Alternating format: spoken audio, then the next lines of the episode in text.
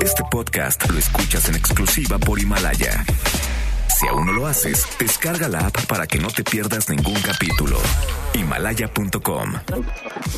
MBS Noticias presenta Una forma distinta del periodismo de actualidad. donde las claves son informar, cuestionar y entretener. Vaya que hay temas para ponerlo sobre la mesa. Manuel López San Martín en Mesa para Todos. Martes, martes eh, 12 de noviembre, la hora en punto, movida, muy movida esta tarde, mucha información. Soy Manuel López San Martín, gracias que ya nos acompaña, acaban de estar como todos los días, como todas las tardes, todas las voces, todas en esta mesa para todos. Evo Morales ya está en México, el expresidente de Bolivia arribó esta mañana a la capital del país, México le tendió la mano, México lo recibe, le dio asilo. El presidente López Obrador antes, más tempranito en la mañanera, dijo que la decisión de dar asilo político a Evo Morales fue suya y de nadie más. Vamos a platicar del tema. Iremos hasta el Aeropuerto Internacional de la Ciudad de México. Sigue el caos, el bloqueo en la Terminal 1, desquiciada la zona oriente del Valle de México. Policías federales que no quieren migrar, que no quieren brincar a la Guardia Nacional, se manifiestan, protestan. Es un tema que no es nuevo, pero es un asunto que no ha logrado resolver el gobierno del presidente López Obrador. Y entre tantas noticias movidas, cambiantes, el Senado de la República ha decidido reponer la elección para elegir a la nueva o el nuevo titular de la Comisión Nacional de los Derechos Humanos, luego de un proceso viciado, turbio, en donde hubo más senadores que votos o no se contabilizaron todos los votos que se depositaron en una urna. Va para atrás esta elección y la CNDH sigue estando en el aire. Mucho que poner sobre la mesa esta tarde. Arrancamos con las voces y las historias de hoy. Las voces de hoy. Andrés Manuel López Obrador, presidente de México. Me siento muy orgulloso de encabezar un gobierno en donde se garantiza el derecho de asilo. Yo di la instrucción de ofrecer el asilo. Marcelo Ebrard, secretario de Relaciones Exteriores. Es para nosotros el día de hoy un día de alegría porque el asilo que se ha ofrecido a Evo Morales ha sido efectivo y bueno, ya está aquí en tierras mexicanas en donde gozará de libertad, seguridad, integridad, protección a su vida. Javier Jiménez Espriu, secretario de Comunicaciones y Transportes. Las aerolíneas no tienen por qué aprobarlo. Lo conocieron y eh, ya, ya les explicamos cómo va a ser. Y después, a partir de eso, vamos a tener reuniones individuales con cada una de las aerolíneas para ver cuáles son sus necesidades. Marina Robles, secretaria de Medio Ambiente de la Ciudad de México. El objetivo entonces es que la ciudad cuente con un parque de diversiones en este sitio de la segunda sección del bosque de Chapultepec que pueda incluir eh, distintos tipos de atracciones para eh, los habitantes de la ciudad. Son las voces de quienes hacen la noticia, los temas que están sobre la mesa y estas las imperdibles de hoy. Le entramos a la información. Evo Morales llegó esta mañana a la Ciudad de México en una aeronave de la Fuerza Aérea Mexicana. Lo recibió el canciller Marcelo Ebrard, el exmandatario de Bolivia. Reiteró que lo sucedido en su país fue un golpe de Estado. Escúchelo. Para que no haya más hechos de sangre, más enfrentamiento, hemos decidido denunciar por ese pueblo. Quiero decirles, estamos muy agradecidos porque el presidente de México, gobierno del pueblo boliviano, me salvó la vida. Quiero decir, llegamos aquí sanos gracias a México, sus autoridades, pero también quiero decirles, hermanas y hermanos, mientras tenga la vida, seguimos en política. Mientras tenga la vida, sigue la lucha, sigue en política y sigue luchando Evo Morales. Ahora lo hará de, desde nuestro país. Se desconoce el lugar al que fue trasladado. Esto por motivos de seguridad. Salió del aeropuerto en un helicóptero de la Marina. En tanto, en La Paz, Bolivia, cientos de personas se manifiestan en favor del expresidente, también en contra. Las últimas horas en el país han sido un caos. El ejército tomó el control de la seguridad luego de que la policía se declarara rebasada por los saqueos y enfrentamientos. Más tempranito, por la mañana, el presidente López Obrador aseguró que la decisión de dar asilo político a Evo Morales fue suya y de nadie más. Dijo que es normal que algunos políticos se pronuncien en contra, pero calificó como un orgullo que su gobierno garantice el derecho al refugio. Escúchelo. que quede claro, y ya después entramos a los pormenores. Yo di la instrucción de ofrecer el asilo y he estado pendiente, pero afortunadamente cuento con mi equipo de gobierno de primer orden y quien se llevó los reflectores como ayer también en la mañanera fue el canciller Marcelo Ebrard por la llegada, claro, de Evo Morales a nuestro país. En la mañanera dijo que la historia va a reconocer la decisión de México de darle asilo y descartó cualquier conflicto con Estados Unidos, incluso una posible afectación en la aprobación del acuerdo económico, el TEMEC, sobre las dificultades que no fueron pocas para traer a Evo Morales de Bolivia a México. Así lo conversó, es parte de la cronología que hoy dio a conocer Marcelo Ebrard.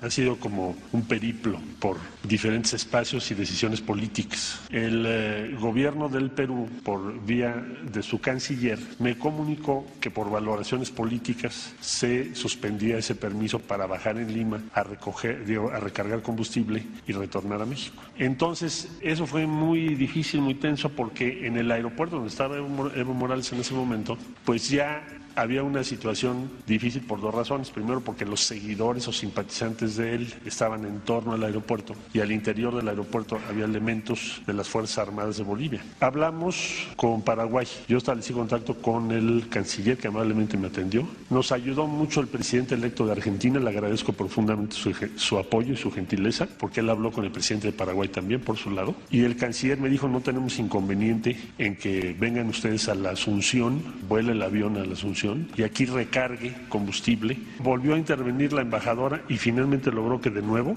la Fuerza Aérea de Bolivia nos permitiera salir porque ya no nos iban a permitir salir.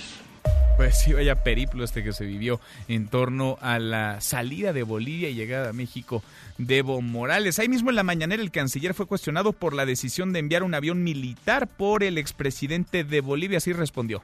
Uy, no creo que traigan mi cartera, man. Son condiciones muy precarias. Un proceso político de esa naturaleza, no creo que traiga consigo recursos. Evidentemente no es lo mismo usar una aeronave para ir a jugar golf que una aeronave de la Fuerza Aérea Mexicana para ir por un expresidente en una situación de peligro. El asilo, cuando se concede, se ofrece y se concede, implica que tienes que hacer todo el esfuerzo por salvaguardar la integridad y la vida de la persona a la que le estás concediendo el asilo. Bueno, ya ha sido un día caótico en la Ciudad de México. Elementos de la extinta Policía Federal realizan manifestaciones y bloqueos en la Terminal 1 del Aeropuerto Internacional de la Ciudad de México, donde se enfrentaron incluso con policías de seguridad pública. Algunos de ellos, incluso, insisto, se encuentran retenidos. También bloquean ambos sentidos de anillo periférico frente al que fuera su centro de mando. Exigen su finiquito. El presidente de la Junta de Coordinación Política y coordinador de los senadores de Morena, Ricardo Monreal, anunció una nueva elección para elegir al presidente o a la presidenta de la Comisión Nacional de los Derechos Humanos. Esto luego de los problemas que surgieron tras la votación de la semana pasada, el jueves de la semana pasada, en la que no cuadraban los números y que habría ganado Rosario Piedra Ibarra. Por la mañana el PAN había clausurado el Senado e impugnó formalmente este proceso, ya que de 116 votos emitidos solo se contaron 114. Se va a repetir la elección.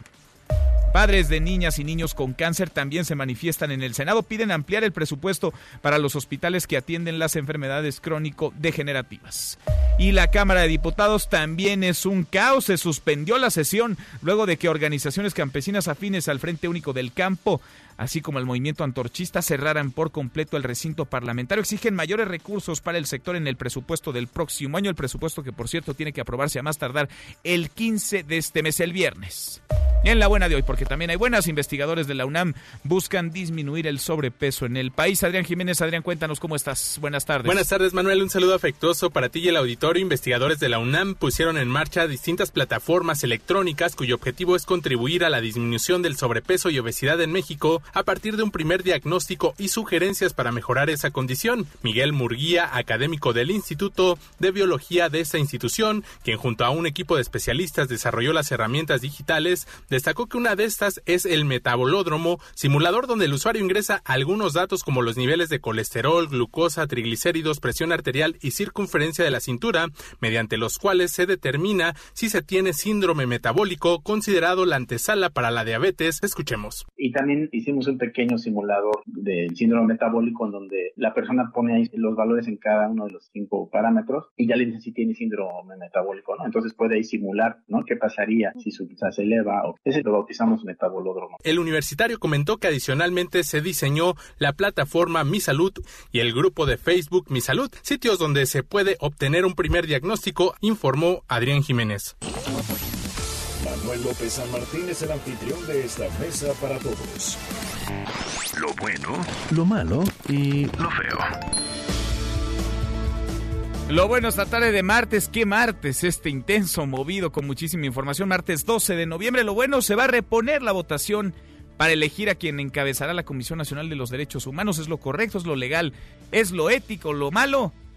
Pues lo malo es que tendrá que repetirse este proceso ante el cúmulo de errores que había dado la victoria a Rosario Piedra Ibarra. El proceso fue tan turbio que dos votos se perdieron, se los robaron, se les perdieron. Algo pasó y hay más dudas que certezas. Votaron 116 senadores, pero solo se contaron 114 votos. Lo feo.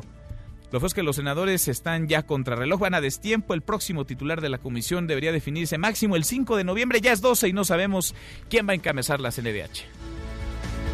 Vamos a estar platicando del tema y por supuesto del arribo, la llegada a México de Evo Morales. Evo Morales, que está en nuestro país en calidad de asilado. El presidente López Obrador le ofreció el asilo, él tomó la decisión. Es suya y de nadie más, dijo la responsabilidad de la misma. Para ustedes, de eso va nuestra pregunta del día. ¿Evo Morales es bienvenido? ¿No es bienvenido en México o nuestro país no tendría que entrometerse, no debería meterse en este asunto. Opine con el hashtag Mesa para Todos, abiertas ya nuestras vías de comunicación, el WhatsApp 5524 1025, el teléfono en cabina 51661025. Pausa, vamos arrancando esta mesa, la mesa para todos. infórmate también vía Twitter, arroba M. López San Martín. Llámanos, teléfono en cabina 51661025. Este podcast lo escuchas en exclusiva por Himalaya. Este es su archivo muerto en Mesa para Todos. Jimmy Carter, presidente de los Estados Unidos, como respuesta a la crisis de los rehenes en Irán, ordena cancelar todo tratado petrolífero con esa nación. 12 de noviembre 1979. A grave situation in Iran, where our embassy has been seized and more than 60 American citizens continue to be held as hostages in an attempt to force unacceptable demands on our country. We're using every available channel to protect the safety of the hostages and to secure their release. Along with the families of the hostages, I have welcomed and I appreciate the restraint that has been shown by Americans during this crisis.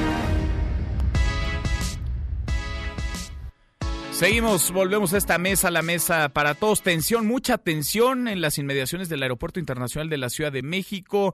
Se observa ya no solamente gritos, empujones, jaloneos, también la presencia de gases lacrimógenos. Hay mucha tensión porque elementos de la Policía Federal que no quieren migrar a la Guardia Nacional se han manifestado. Ha ido subiendo de tono el clamor de sus demandas, de sus protestas que no son nuevas y que no han logrado ser atendidas por el gobierno federal. En medio de todo esto, el caos en esa zona del Valle de México, de la Ciudad de México. Juan Carlos Alarcón, vamos hasta el aeropuerto contigo. Juan Carlos, ¿cómo estás? Muy buenas tardes. Efectivamente, gracias. Eh, muy buenas tardes, Manuel. Buenas tardes a la audiencia. Y esta situación creció desde el momento en que los agentes federales inconformes que se encuentran en resistencia desde hace prácticamente tres meses, pues tomaron a un grupo de policías capitalinos, la mayoría de ellas mujeres, a las que sometieron, incluso esposaron en este acceso a la Terminal 1 del Aeropuerto Internacional de la Ciudad de México.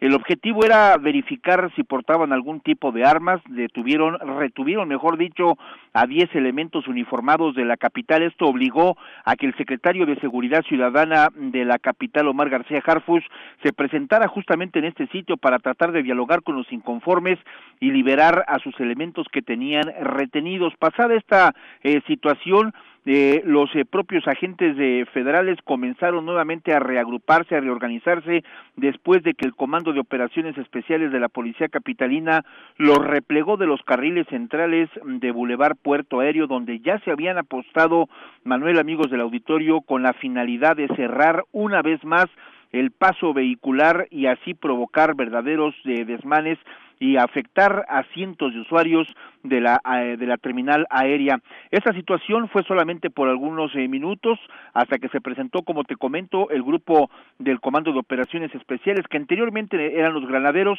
llevaron a cabo esas prácticas de repliegue con los escudos acrílicos, comenzaron pues a replegarlos, a orillarlos hacia un punto donde no afectaran a la circulación vehicular y esto generó nuevas protestas. Fue en ese momento que te comento que se presenta el, el, secretario de Seguridad Ciudadana. Hubo una conversación, desde luego, con las autoridades de la capital del país para tratar de persuadir al grupo inconforme a que no cierren las vialidades, dadas las circunstancias y los eh, graves daños que se ocasiona no solamente a los usuarios de la terminal, sino prácticamente pues a todas las personas que se ven en la necesidad de circular por este punto. Esto pues se generó nuevamente enfado entre los inconformes y comenzaron los jaloneos, liberaron a los policías capitalinos, continuó el diálogo, fracasó este y después vinieron eh, pues estas especies de granadas de humo, granadas dispersoras que comenzaron a, aventarse, a arrojarse de un lado para otro. Esto generó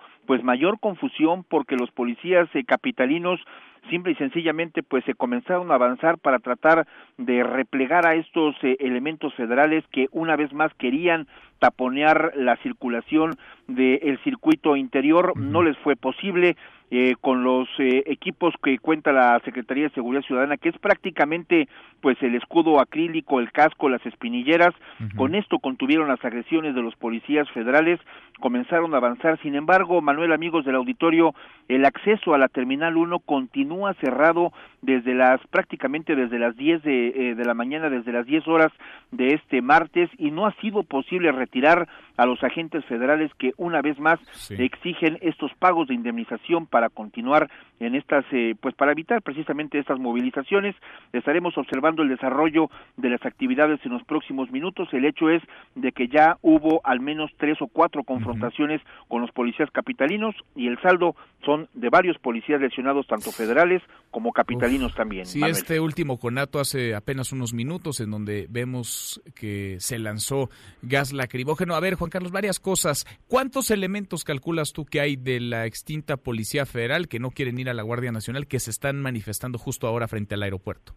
En este momento, digamos presencialmente o físicamente, hay entre 150 a 180 elementos de la Policía Federal, aunque ellos señalan que en la batalla jurídica y legal hay más de ocho mil policías, una situación pues que solamente ellos lo conocen. El hecho es que aquí 150, 180 elementos son los que tienen paralizada esta parte del aeropuerto, esta parte de la vialidad y que pues han eh, demostrado justamente eh, las eh, técnicas que ellos también conocen para evitar que los policías capitalinos pues los detengan o avancen en definitiva hacia A ver, llegó entonces Omar García Harfuch, el secretario de Seguridad Ciudadana de la Ciudad de México, llegó también el subsecretario de Seguridad eh, Ricardo Mejía Verdeja, están ahí, ya no hay policías retenidos, policías, elementos de la Secretaría de Seguridad capitalina retenidos por estos elementos de la Policía Federal. No, eso lo liberaron al momento en que el propio jefe de la Policía Capitalina se presentó a dialogar con ellos, eh, pues eh, llegaron a un acuerdo de liberar a los eh, uniformados y que se les permitiera continuar con esta manifestación. Solamente te comento que derivado precisamente de esta negociación se permitió o de alguna manera eh, se vio flexible la autoridad local y eh, un grupo de agentes federales avanzó hacia uno de los carriles del circuito interior donde extendieron algunas mantas. Cuando pretendieron volver a cerrar en su totalidad ambos sentidos fue cuando nuevamente los policías del eh, Comando de Operaciones Especiales los volvieron a replegar y es cuando vino el, pues el intercambio prácticamente de estas granadas dispersoras que se observa justamente que salen de la parte de los policías federales hacia los policías locales y estos a su vez para evitar pues alguna intoxicación las regresaron hacia la parte pues en este caso que lleva a cabo esta Qué situación. Esta que ha ido creciendo además que ha ido escalando en las últimas semanas meses ya que ha durado esta crisis. Juan Carlos no perdemos el contacto contigo volvemos al aeropuerto unos minutos más. Gracias. Al pendiente, buenas tardes. Gracias, muy buenas tardes. Y también en el aeropuerto, pero en la otra terminal, en la terminal 2, este mediodía, llegó Evo Morales. Yo nunca me sentí solo. Ustedes nunca me abandonaron. Muchas gracias. Esto que se está consumando es un fraude. La OEA manifiesta su profunda preocupación y sorpresa por el cambio drástico difícil de justificar en la tendencia de los resultados preliminares. No tenemos nada que ocultar.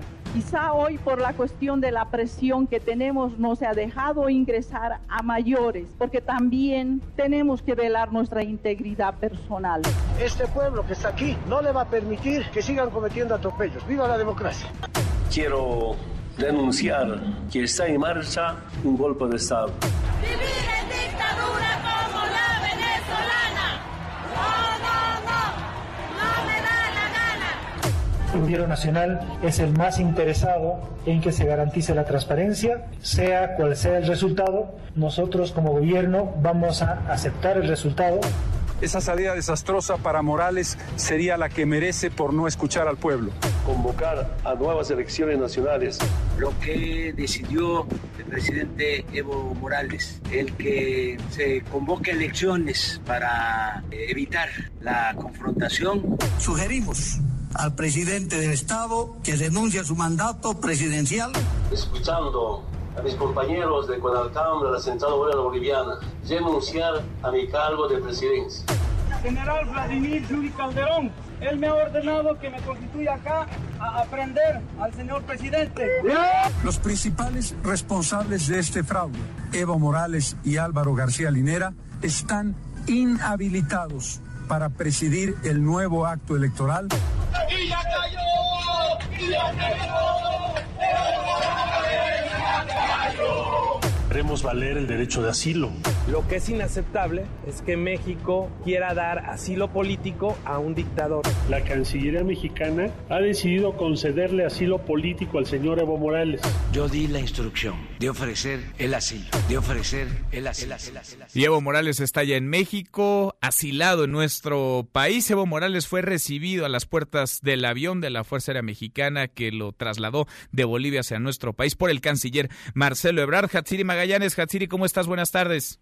¿Qué tal, Manuel? Buenas tardes. Buenas tardes al auditorio. Como bien lo comentas, minutos después de las 11 de la mañana de este día arribó precisamente a través de un avión de la Fuerza Aérea Mexicana el expresidente de Bolivia, Evo Morales, procedente justamente de aquel país sudamericano después de una larga pues eh, escala precisamente en Paraguay, quien fue recibido aquí a su llegada por el canciller Marcelo Ebrard, quien a su vez venía acompañado por el subsecretario para América Latina Maximiliano Reyes. Al bajar justamente de las escalinatas de este avión, Evo Morales, vestido con una camiseta azul y un pantalón de mezclilla, saludó de mano y con un abrazo al secretario de Relaciones Exteriores, quien dio la bienvenida al exmandatario, y este mismo pues bajó acompañado por Álvaro García, quien hace cuatro días era vicepresidente del Estado Plurinacional, también acompañado por la viceministra de Salud. Al ofrecer un mensaje en la terminal aérea del exhangar presidencial, expuso que gracias a México está vivo. Vamos a escuchar algo de lo que dijo. Estamos muy agradecidos porque el presidente de México, gobierno del pueblo boliviano, me salvó la vida. Y estamos muy agradecidos, hermano canciller, muchas gracias por salvarnos la vida. Muchas gracias, hermano presidente, muchas gracias al gobierno. Estamos contentos. Lo más importante es cómo estar con vida. Eso nos permite seguir al lado del pueblo boliviano.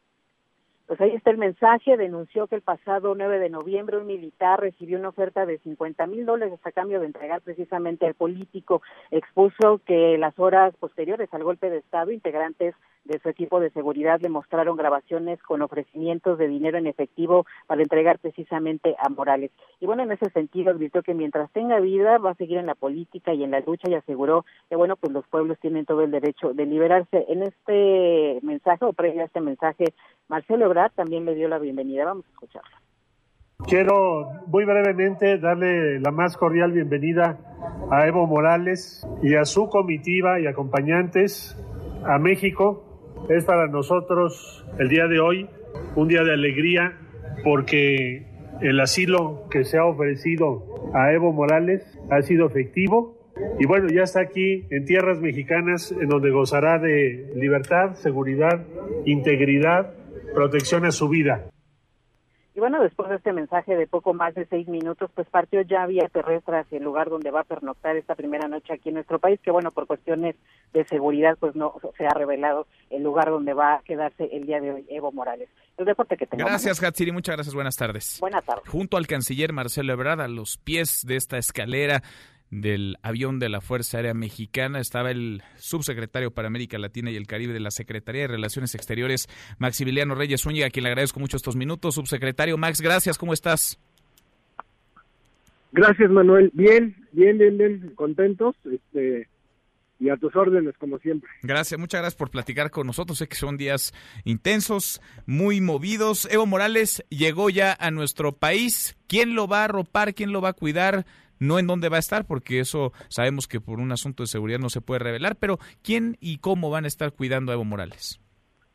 Pues mira, la protección por asilo corresponde al Estado mexicano, al Ejecutivo, eh, para una figura internacional de, de la talla de, del presidente Morales y bueno, pues serán las instituciones federales que se responsabilicen de eso. Decía el canciller muy tempranito en la mañanera que fue un periplo traer a Evo Morales, hubo que hacer escalas para recargar, primero en Lima, después recoger a Evo Morales en Bolivia, después no se permitió que la, la aeronave mexicana regresara vía Perú, tuvo que ir a Paraguay, Asunción, Paraguay y luego volver a nuestro país. ¿Cómo fueron estas horas y estos días desde que se le da el asilo político, lo acepta Evo Morales y llega a nuestro país? pues fueron de mucha tensión, de mucha preocupación, de mucho estrés. Eh, como bien reseñaste, las autoridades de Perú no permitieron que el avión recargara combustible ahí, por eso es que se tuvo que ir a, Paraguay. Pero bueno, eh, pues estás hablando de, distancias enormes y, e incluso ya estando en, en, vuelo fue que se cambió la decisión y luego cuando venían de regreso las autoridades ecuatorianas no permitieron sobrevolar por su espacio aéreo, entonces tuvieron que dar ahí un, una vuelta eh, para para entrar al mar, al Océano Pacífico directamente. Y bueno, este pues en términos generales así estuvieron las cosas, ya pasó eso y afortunadamente está está con vida porque porque bueno como él mismo lo comentó ya le habían puesto precio a su cabeza. Suena esto subsecretario pues eh, de película no en algún momento eh, en esas horas complicadas difíciles tensas la noche de ayer la madrugada de hoy se pensó que Evo Morales no llegaría a México quizá que se tendría que quedar en la embajada de México no lo sé en Asunción Paraguay. Pues mira, eh, siempre tuvimos la, la concentración, el empeño y la fe en que, en que llegara acá. Eh, pusimos todo nuestro esfuerzo diplomático, eh, operativo, el gran apoyo de la Fuerza Aérea Mexicana y pues lo logramos. sí, sí hubo varios momentos en los que se pensó cambiar el plan, por las dificultades que se iban presentando, sobre todo dificultades no previstas. Eh, pero, pero bueno, se tomaron las, las decisiones y, y se logró un feliz término. Y está Evo Morales en, en nuestro en nuestro país. ¿Qué te dijo Evo Morales? Vemos que desciende de la escalinata, saluda, abraza al canciller Marcelo Ebrard, te saluda después a ti. ¿Qué te dijo Evo Morales? Este, pues no, nos agradeció, eh, le dijo que me daba, que le daba mucho gusto verme, yo había estado en mayo allá en algunas eh, actividades que, que tenía que realizar eh, de los pendientes diplomáticos, los pendientes de la relación internacional, hice una visita a La Paz y pues tuve el honor de que me concediera unos minutos. La reunión que yo iba a tener con él en aquella ocasión, recuerdo, estaba planeada para 20 minutos y duró casi una hora eh, y pues se acordó, se acordó hoy y pues le agradeció al gobierno del presidente Andrés Manuel López Obrador eh, y al pueblo de México pues como lo dijo posteriormente públicamente por haber- haberle salvado la vida. ¿Vendrá Evo Morales con su familia, subsecretario? Este, pues mira, la familia ya está afuera, ya está saliendo también del país eh, y el destino lo, yo te pediría que no lo, lo comentáramos por razones de seguridad, son temas muy delicados en estos momentos. Bien, ¿la relación con el gobierno de Bolivia existe o no existe? ¿Quién es gobierno? Decía en la mañanera el canciller Marcelo Ebrard que durante todo el día de ayer nadie le supo decir quién mandaba en Bolivia. Pues estamos en lo mismo, eh, estamos en lo mismo, no, no sabemos. Hay una crisis institucional muy, muy grave porque, porque, pues las personas, el vicepresidente, pues está acá, eh, los líderes eh, parlamentarios no están en funciones tampoco. Entonces, sí, evidentemente las relaciones diplomáticas están sostenidas, ¿no? Pero, pero no hay autoridad ahorita ya. Bien, el, el personal de, diplomático de México, la embajada en La Paz, ¿se mantiene? ¿Sigue en Bolivia? Sí, sí, sí, sí, sí, están allá y, y, y estamos este, recibiendo más solicitudes de, de asilo y de hospedaje para, para resguardo y protección. Bien, hay, hay eh, miembros de la clase política eh, boliviana dentro de la Embajada de México en estos momentos. Este, híjole, pues eso tam, eh, te pediría también no respondértelo por esta ocasión por cuestiones de, de, de, seguridad. Bueno, a mí me toca, pues a mí me toca preguntar, subsecretario. Max, te agradezco mucho, sé que, insisto, son momentos eh, de crisis complicados, de tensión, de mucho movimiento y te agradezco que nos hayas contestado el teléfono esta tarde. Gracias, Manuel. El agradecido soy yo como siempre. Muchas gracias. Gracias, muchas gracias. Muy buenas tardes. El subsecretario para América Latina y el Caribe de la Cancillería, Maximiliano Reyes Zúñiga, junto con el canciller Marcelo Ebrard, recibieron hoy, este mediodía, a Evo Morales a su arribo a México. Renuncio golpe de Estado, una encuesta interesante realizada por Consulta Mitowski en Bolivia para conocer la opinión ciudadana luego de la renuncia de Evo Morales a la presidencia, pues da luces sobre cómo se está viviendo esta crisis política, social, en Bolivia. Roy Campos, presidente de Consulta Mitowski. Roy, qué gusto, ¿cómo estás? Muy buenas tardes. Buenas tardes, Manuel. Oye, pues da idea de lo que va a vivir el próximo gobierno, sea cual Híjole, sea en Bolivia. Complicadísimo, ¿verdad? Un- Una polarización, a ver, fíjate, aquí Ebrard ya dijo que era golpe de Estado, ¿no? Ya Ajá. nos dijo que era golpe de Estado la definición. Sí. Pero bueno, allá los bolivianos, los bolivianos es, 48% dicen fue un golpe de Estado. Está bien, ¿por qué? Porque vieron al ejército. Pero incluso creen que el ejército actuó bien cuando le exigió la renuncia a Evo Morales. Mm. O sea, no, y 47 dicen, no, renunció por la presión ciudadana, no por un golpe de Estado. La verdad es que aceptan y aprueban que haya renunciado Evo Morales. Eso, la primera decir, ah, entonces ya no lo querían. No, espérate, acababa de ganar una elección, él era el que quedó en primer lugar en la elección. Pero me llama la atención, 61% estuvo de acuerdo o está de acuerdo con, la 13 años, renuncia. no, y 60% está de acuerdo en que gobernó bien durante 13 años. Sí. O sea, Bolivia, a ver, es que son dos caras. Como presidente Evo Morales creo que hizo por Bolivia muchísimo y la gente lo acepta, mejoró el nivel de vida, todo lo que sea, pero le reclaman el que se haya querido quedar tanto tiempo. O sea, ese es otro ese es otro tema. Yo creo que el error de Evo fue la parte esta democrática que no respetó al final. Fíjate, aunque tenga un 60% que dice gobernó bien durante 13 años, 13 años, 9 meses, eh, solo 34% dice es verdad que ganó la elección en primera vuelta. Es decir, aún sus Sí, seguidores sí. Dudan que haya ganado en primera vuelta. Es decir, ahí ya hay, hay una aceptación de crisis, de- de fraude. Ajá. Y me llama la atención, fíjate, otra, otra de las láminas. Después de las manifestaciones populares y la recomendación de la OEA, Evo Morales ofreció hacer nuevas elecciones. Todo esto además ocurrió el fin de semana. ¿Era El o no era el suficiente? mismo domingo. Todo el domingo, desde la Sí. madrugada, digamos muy tempranito, Sí. el informe de la OEA, Evo Morales convoca elecciones y Evo Morales renuncia, ¿no? Todo en el es. mismo día, todo en menos que de 12 horas, Roy. ¿Era o no era suficiente para tranquilizar al país? Si era suficiente 45%, no era suficiente 53. 53.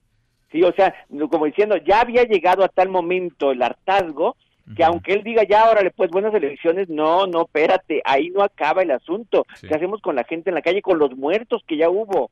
Es decir, ya la la renuncia ya era una exigencia.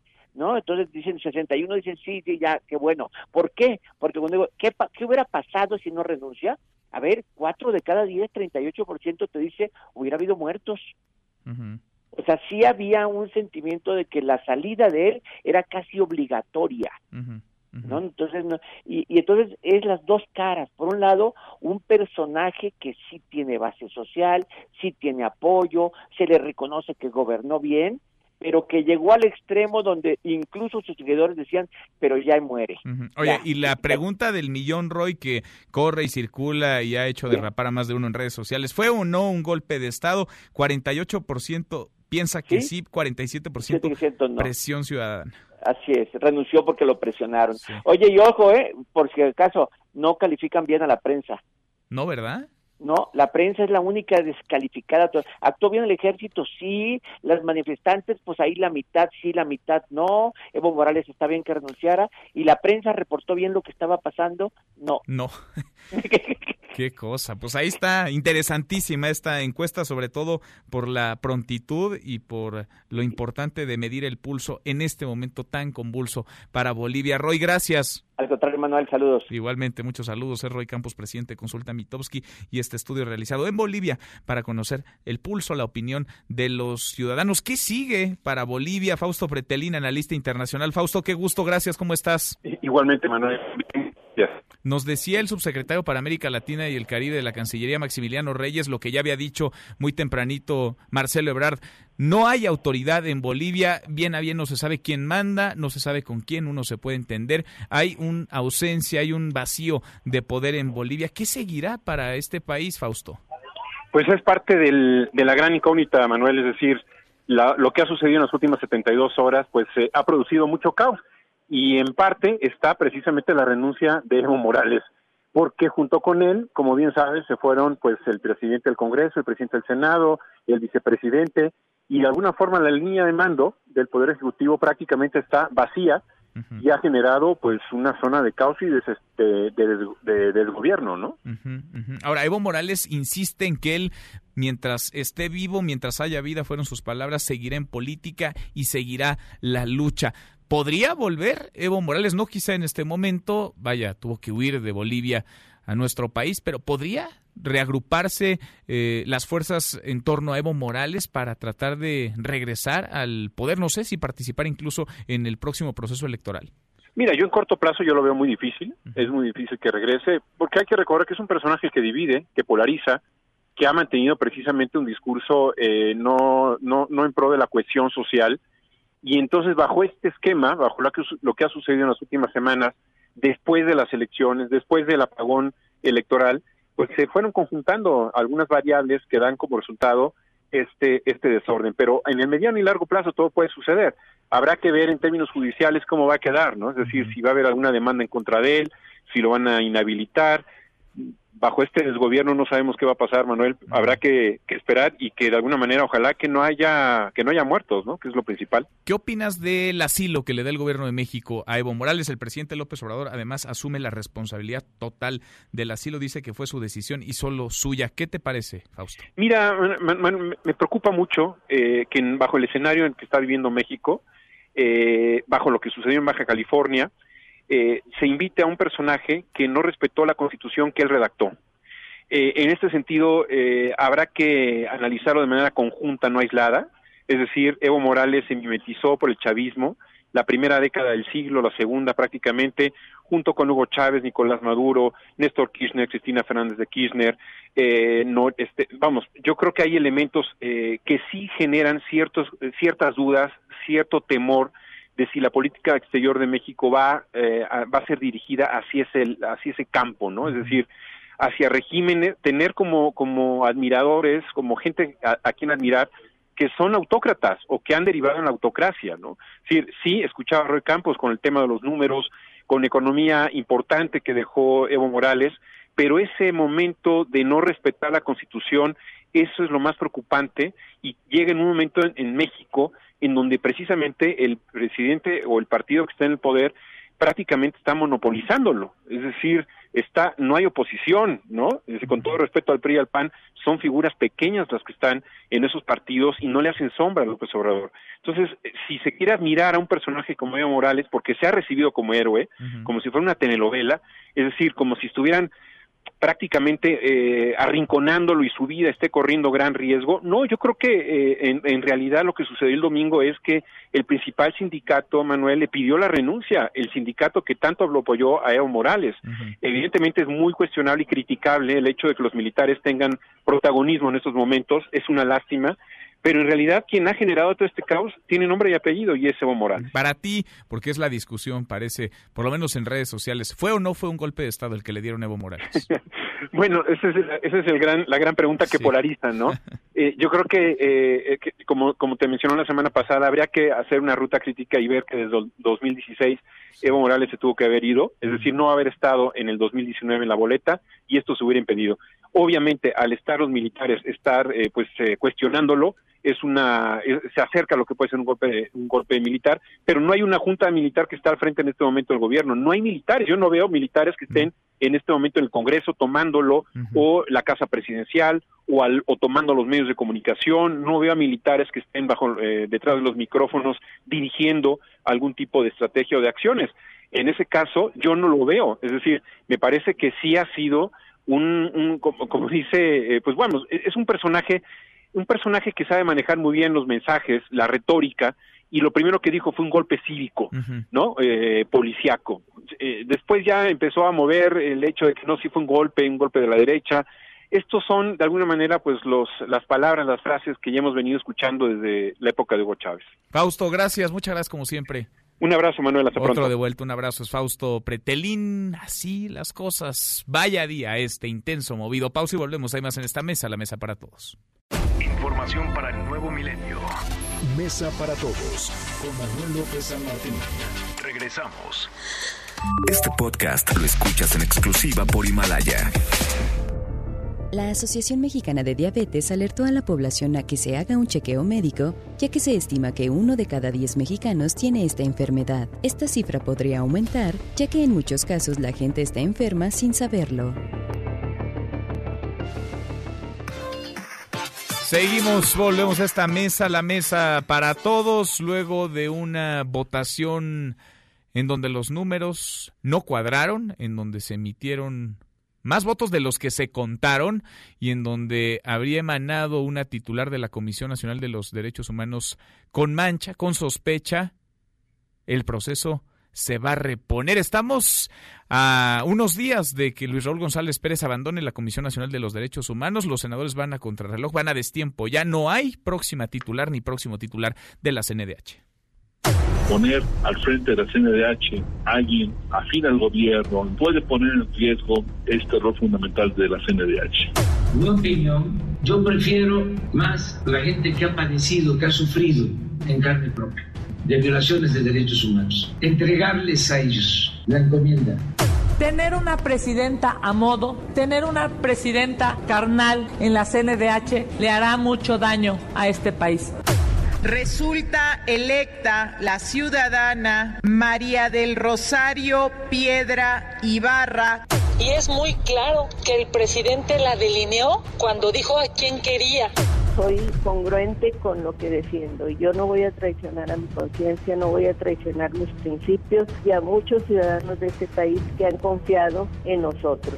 Hay 116 boletas emitidas en la urna y la mesa directiva solamente da cuenta de 114 votos. Hay una diferencia de dos. Debilitar los contrapesos de poder es grave, pero es más grave hacerlo mediante el fraude a la ley. Es muy sencillo, la boleta está doblada, la deposito y se abre. Y ahí está en cámara lenta. Es una versión falsa hasta donde llegue, ¿eh? si tiene que llegar a la Suprema Corte de Justicia de la Nación, que certifique la votación. Deben de darse cuenta el PAN que perdió y que perdió la buena abre la posibilidad de que la Comisión de Derechos Humanos deje de ser una pantalla, un organismo alcahuete.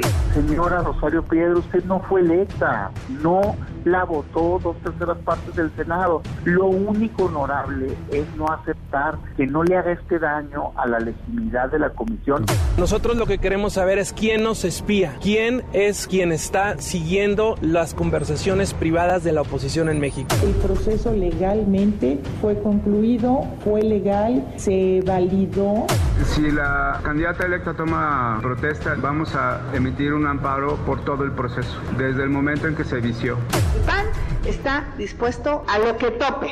Una nueva vez, porque no queremos que haya duda, porque no queremos que haya duda. Y se va a reponer el proceso, habrá nueva elección. Oscar Palacios, hasta el Senado, vamos contigo, Oscar, buenas tardes. ¿Qué tal, Manuel? Buenas tardes. Así es, pues, en medio de protestas de militantes del PAN, quienes clausuraron simbólicamente el Senado de la República, el coordinador de Morena en la Cámara Alta, Ricardo Monreal, informó que se repondrá la tercera votación para elegir al nuevo presidente de la Comisión Nacional de los Derechos Humanos, luego de que senadores de Acción Nacional denunciaran un fraude en la elección de María del Rosario Piedra Ibarra. El senador por Morena destacó que aceptó ya la demanda de la oposición de repetir la votación del pasado jueves, incluso dijo con el riesgo de que no se logre la mayoría calificada. Señaló que Morena está actuando con gran responsabilidad y destacó también la importancia de no dejar dudas en la elección del nuevo presidente de la CNDH, por lo que dijo, demostrarán que no cometieron un fraude, que ni son rateros ni son tramposos. Escuchemos.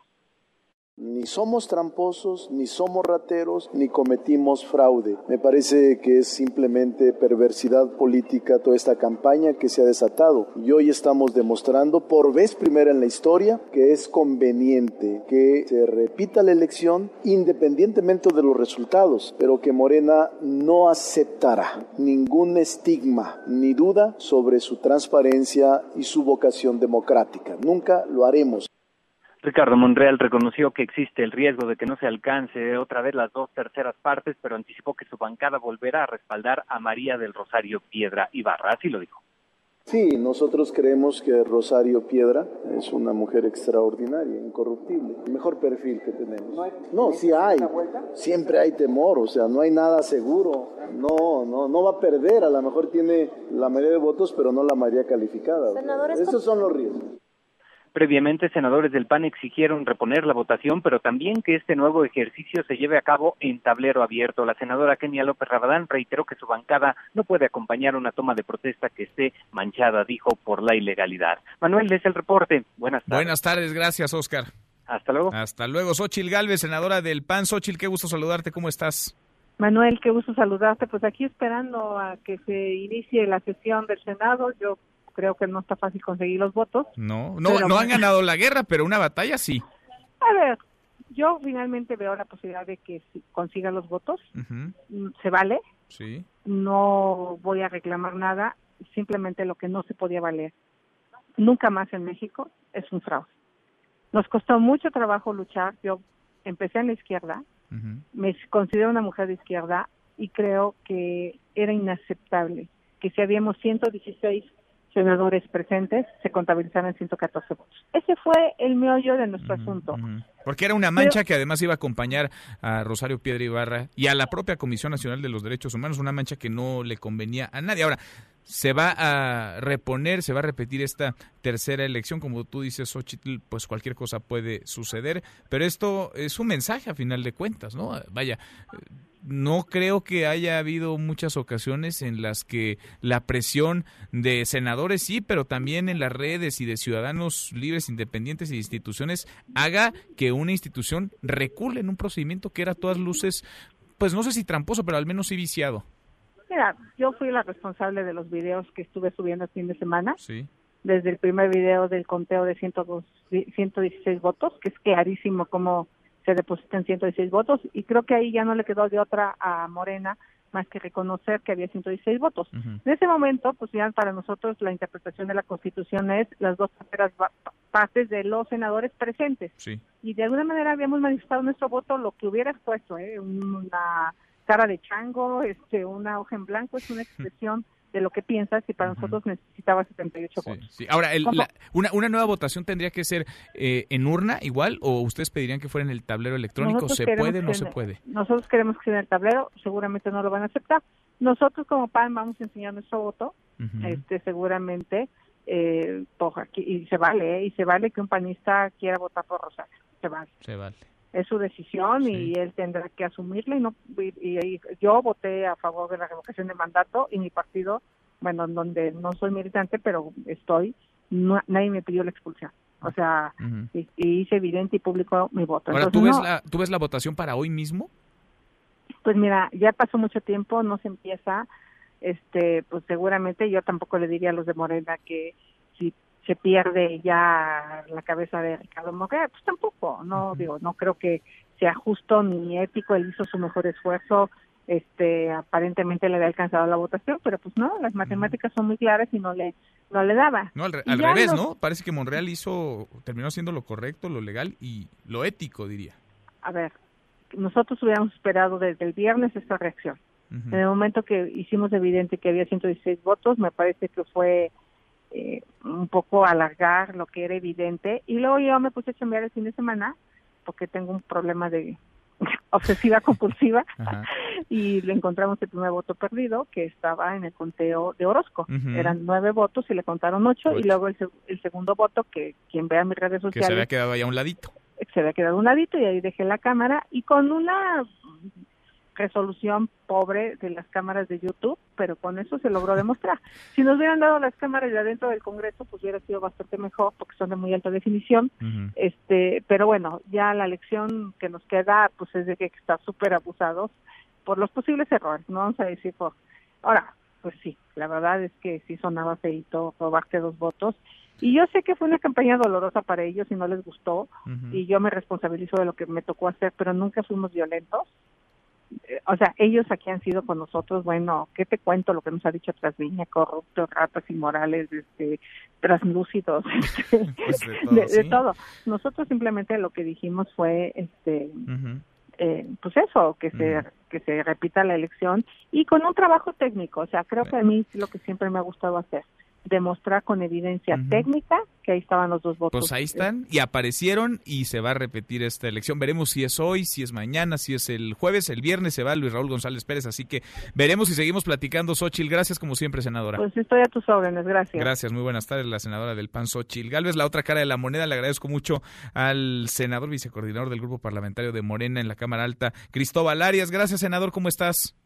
Hola, me da mucho gusto saludarte, Manuel eh, a ti, a toda tu audiencia. Igualmente, muchas gracias. Se va a repetir. Desde el pleno del Senado estoy aquí, pero todavía no empezamos la sesión. ¿Ya están a punto o no? ¿O no? A una cincuenta y cuatro. Pues sí, ya van tarde, ¿no? Uno pensaría que ya a estas horas ya estaba dando hambre. Senador, ¿van a empezar hoy o no?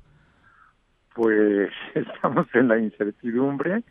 Estamos, aquí estoy viendo el tablero, somos 111 senadores, senadoras, de 128. Algunos sé que están en en comisiones eh, fuera de, la ciudad, ya sea en el, eh, fuera del país o, en otro lugar, pero pues hay el quórum suficiente para empezar la sesión y, y para ver el tema pues que es, el, central, ¿no? Sobre de la protesta, de la toma de protesta o no, de la de la que se nombró titular de la Comisión Nacional. ¿Sí se podría votar hoy? ¿Se podría repetir esta ronda de votación este mismo día, senador? Pues eh, nosotros, el grupo mayoritario, tuvimos hace rato una reunión con nuestro coordinador, donde hay opiniones divididas. Hay quienes consideran, opinan, que debiera de sostenerse la, eh, la votación, el procedimiento como concluido del jueves de la semana pasada, que tuvimos la sesión eh, en que se logró la mayoría calificada y otros opinan pues que eh, podría ah, reponerse el procedimiento para este, no dar motivo a más ataques y de las y descalificaciones de las que hemos sido objeto por parte de la fracción del Partido Acción Nacional en contra de nuestro coordinador, el senador Ricardo Monreal. en, cualquiera de los de los dos escenarios, ustedes, senador, van con Rosario Piedra Ibarra, ¿verdad? Siguen sí, con sí, Sí, sí, lo hicimos en todas las votaciones. Realmente, si vemos los resultados, cuando no se lograron las dos terceras partes, los otros candidatos por los que votaron otros senadores pues, no llegan ni a seis u ocho votos máximo, o sea, no, sin ninguna posibilidad. Entonces, eh, y eso que a nosotros nos han faltado lamentablemente por razones que yo desconozco de eh, otros compromisos, eh, algunos miembros de nuestra propia bancada, pero este nosotros este nos sostenemos y nos veríamos muy mal el que anduviésemos ahora estoy viendo este ahora a qué otro de, los que están en esa terna nosotros este, sostenemos eh, con quien la encabezó y por quien votamos y que obtuvo la mayoría calificada que fue la señora Rosario de Garza Bien, senador, pues seguimos platicando, una con 56, todavía no empiezan, vamos a estar pendientes de lo que pase allá en el Senado. Gracias como siempre. Al contrario, gracias a ti, muy amable, un abrazo. Igualmente, otro de vuelta es el senador Cristóbal Arias, el vicecoordinador de Morena en la Cámara Alta. Pausa y volvemos, hay más en esta mesa, la mesa para todos. En esta mesa nos importa tu opinión. WhatsApp 5524 99 1025. Hashtag Mesa para Todos. Llámanos 5166 1025 o 01800 202 1025. Mesa para Todos con Manuel López San Martín. Aquí todos tienen un lugar. Este podcast lo escuchas en exclusiva por Himalaya.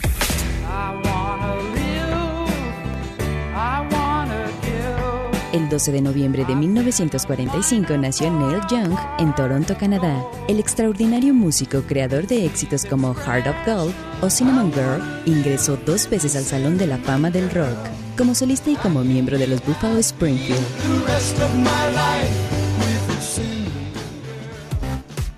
Seguimos, volvemos a esta mesa, la mesa para todos. Juan Carlos Alarcón, ¿cómo van las cosas en las inmediaciones del Aeropuerto Internacional de la Ciudad de México? Esta protesta de elementos de la extinta Policía Federal que no quieren migrar a la Guardia Nacional. Cuéntanos, Juan Carlos, otra vez, buenas tardes. Gracias, eh, de nueva cuenta, Manuel, muy buenas tardes. Eh, pues hasta el momento nada, continúa cerrada la, el acceso vehicular hacia la Terminal 1 las salidas eh, y llegadas de vuelos nacionales e internacionales de esta parte del Aeropuerto Internacional de la Ciudad de México continúa bloqueado por los manifestantes de la Policía Federal. Han llegado autoridades locales y federales para eh, pues tratar de persuadir a los eh, inconformes, sin embargo, pues no ha sido eh, pues eh, afortunado el diálogo para poder permitir el paso libre del tránsito vehicular, también del paso peatonal, porque muchas personas se han visto en la necesidad pues de caminar nuevamente sobre el circuito interior Boulevard Puerto Aéreo y llegar por algunos de los pocos accesos que quedan, porque recordar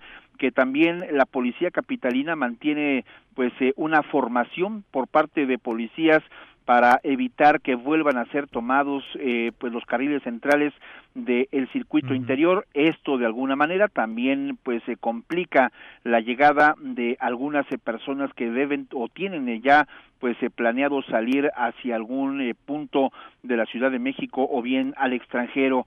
Las negociaciones continúan se ha planteado pues eh, una mesa de diálogo en la cual pues se abordarán justamente las peticiones que han hecho desde el 3 de julio pasado los elementos inconformes que básicamente y de manera primordial es el pago de una indemnización, indemnización que dicen ellos hasta el momento no ha llegado, que se les habían prometido que iba a ser pues prácticamente un hecho, pero señalan que no ha sido posible y no ha sido no ha llegado a sus manos ese pago de indemnización, por eso es que esta eh, mañana y mediodía nuevamente llevaron a cabo este tipo de protestas, pero estas protestas llegaron a tal nivel que incluso llamaron pues ya prácticamente la atención de la Procuraduría de Justicia de la Ciudad de México, han enviado a un grupo de unidades móviles del Ministerio Público, agentes de investigación que llevarán a cabo pues el levantamiento de denuncias, porque recordemos que también hubo agravios a mujeres policías de la Ciudad de México, de lo cual habla Ulises Lara, que es el vocero de la Procuraduría Capitalina. No, como se lo indiqué, claro que va a intervenir la autoridad de la Procuraduría en la materia que responde. Tanto en este caso, como usted lo está señalando, hay lesiones, hay uso indebido de, instrumentos, se detonaron bombas por parte de los manifestantes, hay muchos elementos, serán investigados, todos ellos formarán parte de las carpetas que se tengan, tantas como sean necesarias.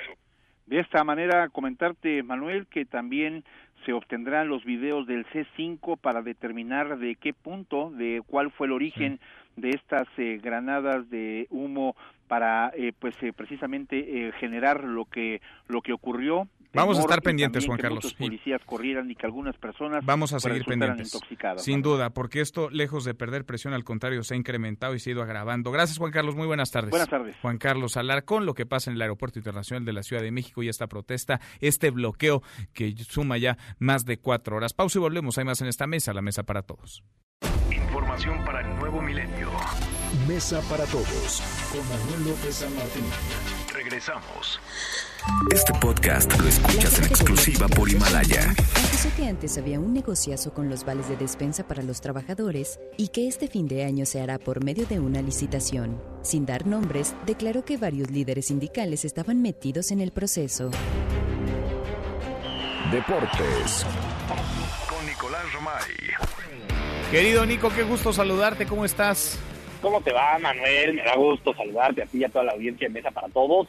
Desde Pachuca, hoy estamos en Pachuca. ¿Qué andas haciendo en Pachuca? bella No me digas que fuiste por pastes, Nico. Si quieres, te puedo llevar ¿Sí? pastes, pero no es el motivo principal del viaje. Ah, bueno. Pero ya sabes que estamos a tu servicio siempre en lo que Gracias. necesites. Gracias, Nico. Sí, como souvenir, ¿no? Un antojito. Como souvenir. Bien. Eh, no, estamos porque es la investidura del Salón de la Fama. ¿Te Mm. acuerdas que en el mes de marzo estuvimos en Madrid en las votaciones para la novena Sí, claro. investidura? Bueno, pues llegó el día de que estos eh, exfutbolistas sean ingresados al Salón de la Fama, nombres que llaman muchísimo la atención, Zanetti, Batistuta, Ribosaki, eh, esos los internacionales en el medio local, Tomás Balcázar, Pavel Pardo, Tomás Boy, que entran al Salón de la Fama. La verdad es que es una iniciativa que por lo menos a mí me, me llama mucho la, la atención y la valoro mucho porque pues, todos los deportes tienen un Salón de la Fama en donde se reconocen a las grandes leyendas. Porque sí, hoy en día estamos para aplaudir lo que hacen los Messi, los cristianos, pero se retiran, pasa el tiempo y pues que tengan un lugar donde los podamos recordar y donde podamos valorar su trayectoria, ¿no? Entonces, el día de hoy es la novena investidura ya aquí en eh, Pachuca y estaremos presentes, desde aquí vamos a hacer marca claro por MBS Radio, vamos a hacer jugando claro y, y todos los, los programas, porque hombre, hay que estar presentes y hay que darle el valor necesario a las figuras que nos hicieron emocionarnos en algún momento. Claro, no, pues buenísimo, Nico. Y mañana la reseña completa, ¿no? Sí, por supuesto, de, de todo lo que pasó, porque ahí va a haber momentazos, siempre hay momentazos, mira, fíjate, bien, es fecha FIFA, entonces está concentrada la selección mexicana de fútbol, sin embargo rompieron concentración el Tata Martino y John de Luisa para venir a la investidura, entonces aquí va a estar John de Luisa paseándose, aquí va a estar Gerardo Tata Martino, siempre hay nota, ¿eh? Siempre alguien eh, dice algo, entonces también mañana vamos a platicar mucho de, de esto. Oye, Manuel, y también no quiero dejar de mencionar lo de la sub-17. No sé si coincidas conmigo, nos emocionamos menos cada vez, pero ya estamos cada vez más cerca. Estamos muy en semifinales, el jueves semifinales contra Holanda, ¿no? Entonces tiene que ser una semana diferente, no sé si coincidas. México-Holanda, semifinales sub-17. Hay que ver ese partido, Nico. Imperdible, hay que verlo. Sí, por supuesto, hay que estar muy pendientes. Ojalá que México, que ya es eh, dos veces campeona del mundo en la categoría, o sea, no, ya no es cualquier cosa, ya México Oye, ¿y es eh, ¿qué en qué horario será más o menos, eh? El es a la juego? 1.30 de la tarde. 1.30 de la tarde. Sí, Ah, o sea, pues, tú lo vas, vas a estar Aquí lo el programa y viéndolo al mismo tiempo. Aquí grito los goles. Sí, eh, ya, ya estaremos informando. Una 30 de la tarde, el Mundial es en Brasil. Entonces, eh, por, por horario, ahí, ahí nos toca, pero bueno, estar pendientes y presentes de lo que de lo que puede ser. Oye, Manuel, y en la NFL, partido del lunes por la noche, ayer los 49 de San Francisco, que perdieron el invicto sí. contra los Seahawks. Sí. ¿Tú ¿Le vas a los 49? No, pero traían, era el único, ¿no? Y el último invicto ya de Traían- la NFL. traían marca de 8-0. Era brutal lo que estaban haciendo los 49 Sí. de San Francisco. Bueno, ayer fue un partidazo. Los Seahawks consiguen el, el resultado. Así que así se cierra ya la semana 10 de la NFL y calentando motores para la semana 11 de, de la NFL. Pasa muy rápido Muy eh, el, el torneo, pasa muy rápido la temporada de la NFL. Pero bueno, ya estamos en la en la semana 11 y hay equipos que tienen que apretar el acelerador, que arrancaron muy bien, que han caído en bachecitos y que se les puede ir la postemporada. Mm, Cada vez más cerca, además, el juego de NFL en nuestro país, Nico. Exactamente, en donde estaremos muy atentos porque hay que valorar también esto, Manuel. Tuvimos ya Fórmula 1, que fue un exitazo. Ahora vamos a tener NFL, que ojalá que sea un exitazo, yo espero que sí. También tenemos básquetbol, NBA, vamos a tener básquetbol. Entonces, ese tipo de, de eventos enaltecen a México en un momento en donde tú de 10 noticias que escuchas 9 son malas, bueno, pues esa buena, caray, que sea muy buena, ¿no? Pues si tú dirás, en estos momentos el Aeropuerto Internacional de la Ciudad de México lleva cuatro horas bloqueado en su terminal. Una, a ver si no nos viene bien en términos hasta de relaciones públicas traer este tipo de eventos y mostrar otra cara de nuestro país. Nico, en un ratito los escuchamos. A las 3 nos esperamos, marca claro por MBS Radio, hoy es de Pachuca, con grandes invitados, con toda la cobertura de la investidura, de la novena investidura del Salón de la Fama. Y que aquí estaremos en Pachuca, donde ya hace frío, ¿eh? Bueno, ahí te encargo mis pastes, Nico. Sí. Y mi otro Sí, encargo, Manuel. los boletos, ¿no? Ahí para la NFL. Una u otra. Oh, pues. Los pastes, ni modo. Abrazo, Nico. Abrazo, Manuel. Nicolás Romay con los deportes. Pausa antes una vuelta por el mundo de la mano de mi tocayo Manuel Marín y volvemos además en esta mesa, la mesa para todos. Internacional. Cientos de personas se manifiestan a favor del expresidente de Bolivia, Evo Morales. Las últimas horas en el país han sido de caos. El ejército tomó el control de la seguridad luego de que la policía se declarara rebasada por los saqueos y enfrentamientos. España ya tiene un gobierno formal, luego de su cuarta elección en menos de cuatro años. El presidente en funciones, Pedro Sánchez, y el líder del partido Unidas Podemos, Pablo Iglesias, llegaron a un acuerdo para unir fuerzas y alcanzar la mayoría parlamentaria. Me complace anunciar hoy, junto a Pedro Sánchez, que hemos alcanzado un preacuerdo que ustedes ya conocen para conformar un gobierno de coalición progresista en España. Un gobierno de coalición progresista que combine la experiencia del PSOE con la valentía de Unidas Podemos. Un gobierno que trabaje por el diálogo para afrontar la crisis territorial y por la justicia social como la mejor vacuna frente a la extrema derecha. Tu opinión cuenta y a nosotros nos interesa. Llámanos del interior de la República al 01800-202-1025. Síguenos en Twitter, arroba M. López San Martín. Hashtag Mesa para Todos. Este podcast lo escuchas en exclusiva por Himalaya. Bueno, yo pienso que es lo que haría cualquier esposa en mi lugar, ¿no? Emma Coronel va a participar en un reality show. La esposa del Chapo Guzmán estará en el programa Cartel Crew de VH1, que se transmitirá a partir del 18 de noviembre. Seguimos, volvemos a esta mesa, la mesa para todos. Caos en el Aeropuerto Internacional de la Ciudad de México. Más de cuatro horas se cumplen ya del bloqueo. Extintos eh, elementos de la Policía Federal han decidido tomar esta terminal, bloquear. No quieren migrar a la Guardia Nacional, exigen su finiquito y es un caos. Pero el caos no solamente es en esa zona de la capital del país, también en la Cámara de Diputados. Angélica Melina, Angélica, buenas tardes. Manuel, gracias. Muy buenas tardes. Así es, la Cámara de Diputados, donde se ha reforzado el bloqueo de campesinos que demandan recursos para 2020, fue tomada por completo a partir de las 8 de la mañana de este martes 12 de noviembre, por lo que las actividades parlamentarias se suspenden y se reanudarán tentativamente el próximo jueves, confirmaron la presidenta de la mesa directiva, Laura Rojas, y el líder de Morena, Mario Delgado. Escuchemos al legislador. y por lo pronto eh, hablamos ya con la presidenta de la Cámara y concluimos que no hay las condiciones para sesionar el día de hoy. Se va a posponer la sesión hasta el próximo jueves. El también presidente de la Junta de Coordinación Política indicó que las peticiones de las organizaciones campesinas que están cerrando por completo el recinto parlamentario ascienden a 24 mil millones de pesos. Sin embargo, será difícil atender esta demanda, aunque se procurará buscar bolsas en el presupuesto que puedan dar respuesta. Por su parte, el coordinador del PRI, René Juárez, fue muy claro y muy contundente al recalcar que voluntad política los legisladores sí tienen, pero lo que no hay es dinero para repartir. Es el reporte. Bueno, no hay dinero y tampoco hay ni habrá sesión, por lo menos hoy, en la Cámara de Diputados a propósito de esta aprobación del presupuesto de egresos de la Federación para el próximo año. En Mesa para Todos, Diana Bernal. Diana, asesora constitucional experta en derecho fiscal y en defensa de los contribuyentes, como todas las semanas en esta mesa para todos, a propósito del presupuesto y de las últimas pues, definiciones en torno a lo que será el paquete económico para el próximo año. Diana, ¿cómo te va? ¿Cómo estás, Manuel? Qué gusto saludarte a ti y a tu auditorio. Y efectivamente, como decía René Juárez, no hay dinero para repartir, pero no hay dinero para repartir no porque no tengamos un presupuesto importante, este Manuel. El presupuesto que pretenden votar los diputados el jueves es de seis billones cien mil millones de pesos, de los cuales tres billones quinientos mil millones de pesos van a pagar los contribuyentes. Sin embargo, pues el presupuesto se está destinando sobre todo a gasto en infraestructura energética, en petróleos mexicanos. Y además el propio presupuesto señala que el precio esperado del barril de petróleo cae 6 dólares, de 55 dólares a 49 dólares. Entonces, el propio titular del Ejecutivo, cuando presenta el paquete para cubrir estos hoyos, habla de que tiene que haber una gran presión a la recaudación de los contribuyentes y dice que se tiene que perseguir a los contribuyentes evasores y a los contribuyentes incumplidos con nuevas medidas que van a imponer pues mucha carga sobre los empresarios y sobre cualquier persona que pague sus impuestos a la administración tributaria. Entonces realmente no hay bolsa para repartir pues porque ya el presupuesto viene etiquetado.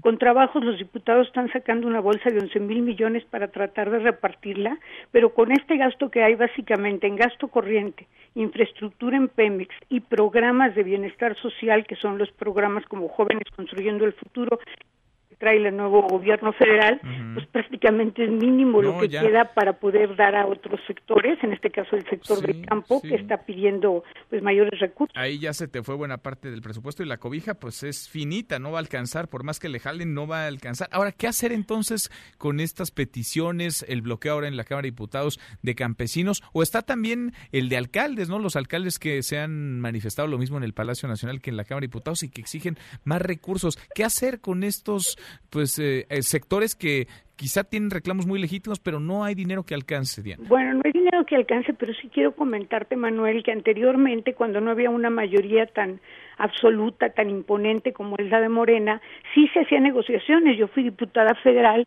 y se conseguían bolsas para repartir de 100 mil millones haciendo ajustes del presupuesto o de 85 mil millones en el sexenio anterior.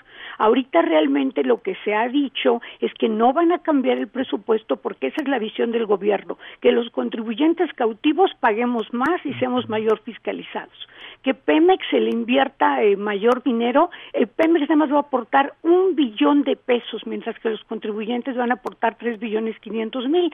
Y obviamente los programas de bienestar social, que todos estamos de acuerdo con eso, pero que tenemos que encontrar la forma de que sean sustentables. Y el gasto corriente del gobierno, que se está reduciendo, pero aún así es de casi dos billones setecientos mil millones de pesos. Entonces, realmente los criterios de política económica son los que no permiten que maneje Hacienda, que maneje el Ejecutivo, pues no permiten hacer otra repartición de los panes más que esta, que es la que se está proponiendo. Tal cual. Diana, gracias y seguimos platicando como siempre. Un gusto, Manuel. Buenas tardes. Igualmente, muchas gracias. Muy buenas tardes. Los numeritos del día. Citlali Sáenz, qué gusto Citlali saludarte, ¿cómo estás? Muy buenas tardes. Hola Manuel, buenas tardes a ti también a nuestros amigos del auditorio. Operan mixtos los principales indicadores en Estados Unidos. El Dow Jones Industrial pierde 0.14%, el Nasdaq está registrando un avance de 0.07% y el S&P BMW de la Bolsa Mexicana de Valores pierde 0.85%, se ubica en 43.220.86 unidades, mientras que en el mercado cambiario dólar en ventanilla bancaria se compra en 18 pesos con 77 centavos, se vende en 19 pesos con 66, el euro se compra en 21 pesos con 20, se vende en 21 pesos con 27 centavos. Manuel, me reporta el auditorio. Gracias, muchas gracias, Lali. Muy buenas tardes. Buenas tardes. Economía y finanzas con Eduardo Torreblanca. Lalo, qué gusto saludarte, ¿cómo estás? Igualmente, Manuel, saludar al público, buenas tardes. El TEMEC, tan llevado, tan traído. Solo México ha aprobado el TEMEC, falta Canadá, pero sobre todo Estados Unidos, ¿no? Estados Unidos que ya en su conflicto preelectoral, pues ha atorado las cosas. ¿Tú ves viable, ves posible que se ratifique en los próximos meses este nuevo acuerdo comercial? Sí, e incluso antes de un mes. ¿Ah, en este año, por supuesto, yo creo que ya existe el compromiso basado con la presidencia de nuestro país, con algunos asegúnes, porque no todos los legisladores creen cabalmente en México y que cumpla sus palabras, ¿no? Lo suscrito en el TEMEC, pero sí me parece que sabe perfectamente tanto el, la, el cuerpo legislativo demócrata, de, demócrata y el republicano que es absolutamente necesario para mantener de pie a la economía estadounidense como una economía líder. Mira, eh, cada 24 horas hay un intercambio entre Estados Unidos y México del orden de 1.500 millones de dólares, cada 24 horas. Eh, México canaliza el 80% de nuestras exportaciones a Estados Unidos. En 1993, el 6.9% de las importaciones de a Estados Unidos desde México eran eh, mexicanas pues, o sea, 6.9% de las importaciones estadounidenses eran mexicanas. En el 2019 se espera que pudieran incluso llegar al 17%, convirtiéndonos en el primer proveedor de Estados Unidos. Estados Unidos exporta más a México que a China incluso. Entonces, por muchas razones, le conviene a Estados Unidos, le conviene a Canadá y le conviene a México. Y para México sería en este momento económico que estamos viviendo una real bocanada de oxígeno puro, ¿eh? Porque eso permite recomponer muchas cosas que no están funcionando correctamente en la economía mexicana. Pues sí, y por lo menos quitarnos una preocupación, ¿no? Y mucho tiempo que se le ha invertido a este cabildeo para que salga adelante el Temec, Lalo. Así es, y espero que así se logre por conveniencia de las tres naciones. Pues sí, todos, todos ganan, a todos, a todos nos conviene. Lalo, ¿tenemos postre? ¿Sabes cuántos multibillonarios, o sea, que tienen más de mil millones de dólares en activos hay en el mundo? Híjole, no, ni idea, Son pero... Son 2.101 personas. En el 2018, esas 2.101 personas perdieron 388 mil millones de dólares por este, depreciación de sus activos en cuestiones del mercado mundial. 388 mil millones de dólares perdieron. Lalo, 2.101 personas. 2.101 personas que tienen más de mil millones de dólares como activos. Ese club selecto. Gracias, Lalo. Gracias a ti. Buenas, tardes, Eduardo Torreblanca. Pausa y volvemos. Hay más en esta mesa, la mesa para todos. Información para el nuevo milenio. Mesa para todos con Manuel López San Martín. Regresamos. Este podcast lo escuchas en exclusiva por Himalaya.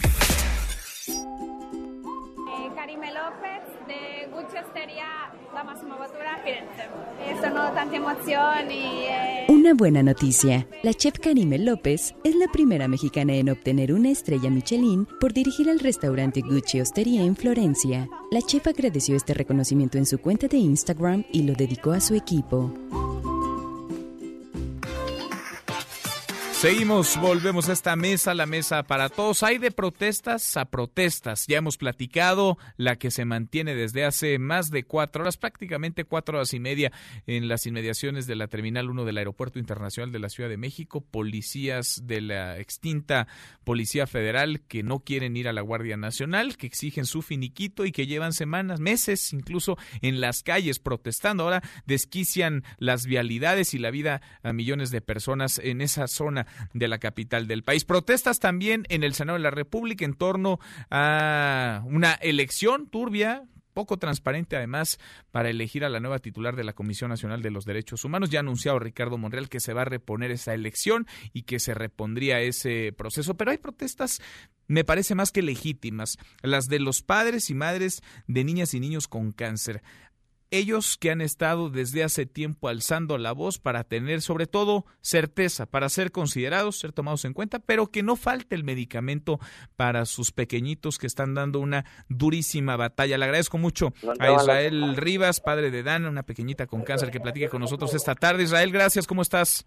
Hola, buenas tardes, Manuel, buenas tardes a tu auditorio, a tus órdenes. Están en el Senado, Israel, ¿cómo van las cosas? Aquí seguimos eh, en el Senado de la República nos han dicho que pues eh, no nos quieren recibir los senadores eh, de concretamente el presidente de la comisión de salud el doctor Navarro dijo que pues él hace lo que su comisión dice Mm. y bueno eh, él dice que que, que no que, que no se que no nos reciben parece que nos van a dejar entrar ahorita Ajá. están pidiendo que entremos cuatro personas ¿Con él? Este- ¿Con el, con el presidente de la Comisión Pues de Salud? queremos, mira, eh, Manuel, básicamente, el, el, el pedimento, ya voy corriendo porque nos está esperando de la otra puerta, Sí, sí, sí. pero sí. te explico. A ver, te acompañamos, es, muy Israel. sencillo, fíjate. Esto no hay complejidad mayor más que se ponga un artículo que era transitorio, que se pase a un artículo que, que normal de la ley, en el que no se nos garantice el acceso a la salud Eso y es que todo, se nos an- garantice la vigencia de las pólizas. No tendría por qué ir en un transitorio. Todo esto viene a propósito de la extinción del seguro popular. Ustedes quedarían pues un poco o un mucho en el aire sin la certeza de que se va a contar, se va a poder contar con el tratamiento para niñas y niños con cáncer. Así es, porque estos 40 mil millones de pesos se van a manejar de manera discrecional. Ese es el problema. ¿eh? Ahí está el detalle. El manejo discrecional de estos 40 mil millones de pesos. Qué cosas. Israel, pues te dejamos que corras, que llegues a esta reunión. Ojalá que lo reciban y como siempre el micrófono está acá abierto, así que seguimos platicando y lo seguimos acompañando. Sí, pues aquí sigue la situación y vamos, parece, parece que vamos a entrar hoy. Pues que haya suerte. Gracias. De varias personas. Y pues vamos a ver qué pasa, ¿no? Estamos estamos ahí atendiendo esta situación. Pues ojalá que los escuchen, Israel, ojalá que los reciban y ojalá que los consideren. Gracias. Gracias, Manuel, un abrazo. Otro de vuelta, muy buenas tardes, Israel Rivas. Insisto, esta es una batalla más que legítima, están pidiendo certeza, nada más, certeza de que podrán sus hijas e hijos contar con tratamientos para librar una durísima batalla, la batalla contra el cáncer. Cruzamos la media, justo ahora la cruzamos la hora con 31, le entramos a un resumen con lo más importante del día. Resumen. Resumen. Evo Morales está ya en nuestro país. Llegó esta mañana, este mediodía, a la Ciudad de México en una aeronave de la Fuerza Armada Mexicana. Lo recibió el canciller Marcelo Ebrard. Se desconoce ahora el lugar al que fue trasladado. Esto por motivos de seguridad. Salió del aeropuerto en un helicóptero de la Marina. Esto es parte de lo que dijo sus primeras declaraciones ya en México. Evo Morales. Para que no haya más hechos de sangre, más enfrentamiento, hemos decidido denunciar por eso pueblo. Quiero decirles, estamos muy agradecidos porque el presidente de México, gobierno del pueblo boliviano, me salvó la vida. Quiero decir, llegamos aquí sanos gracias a México, sus autoridades, pero también quiero decirles, hermanas y hermanos, mientras tenga la vida, seguimos en política. Mientras tenga la vida, sigue la lucha bueno, y más tempranito por la mañana, el presidente López Obrador aseguró que la decisión de dar asilo político a Evo Morales fue suya y de nadie más, así lo decía el presidente.